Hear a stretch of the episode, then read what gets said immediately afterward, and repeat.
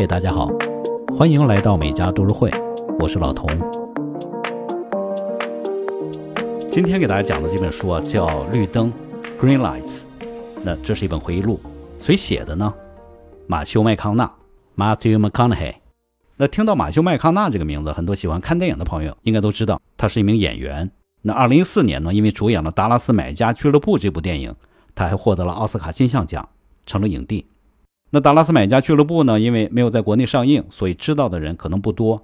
但是在同年，他主演的另外一部电影，就是由英国导演诺兰导的这个《星际穿越》在中国上映，口碑票房都非常好。那这部电影里面的男主角。宇航员库珀呢，就是马修麦康纳演的。那么这两年他也非常活跃。在二零一九年底，就是一年多前，他主演的由英国另外一个著名导演盖里奇执导的《绅士们》上映，也广受好评。那可以说，马修麦康纳正处于他事业和人生的巅峰时期。那为什么在这个时候他会想着写一本回忆录呢？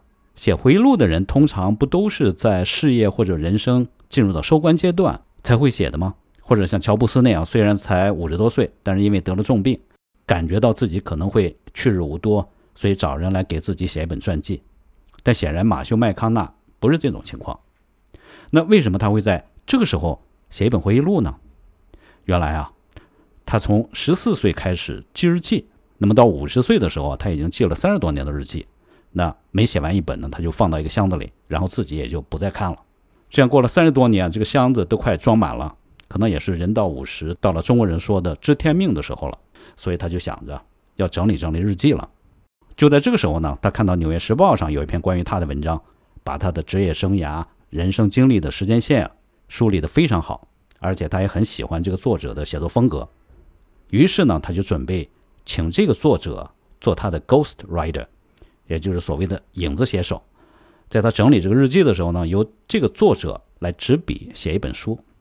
他和这个作者见面之后啊，谈得很投机。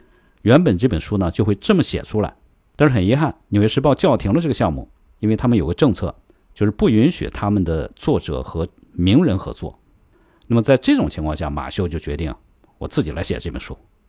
于是呢，他就带着他的这一箱日记，带着水，带着食物，开车到他在沙漠里的一座房子里。那么这个房子呢，没电，没手机信号，可以让他安安静静的。翻看和面对自己的过去。那他的第一趟呢，在这个房子里待了十二天，之后又去了四趟，一共是花了五十二天的时间。他在这个沙漠中的房子里写出了《绿灯》这本书的初稿。那么，因为我也算是马修麦康纳的影迷嘛，看过不少他演的电影，非常喜欢这个演员，所以在去年十一月这本书刚出版不久呢，我就买来看了。看完以后，感觉这本书写的非常好，不愧是《纽约时报》排名第一的畅销书。那一方面呢，马修在这本书里把他从一个德萨斯州的普通家庭的普通孩子，成长为一个奥斯卡影帝的这样一个过程啊，写得很精彩、很有趣。那另外一方面呢，他在这本书里也毫无保留地跟大家分享了他的人生思考和感悟。我感觉对我有很多启发，那我相信对其他的读者也会有很多帮助。那么他自己也说啊，他写的实际上不是一本回忆录，不是一本 memoir，而是一本手册，一本 handbook。可以让他在人生遇到起伏、感到困惑的时候，来查阅、来参考。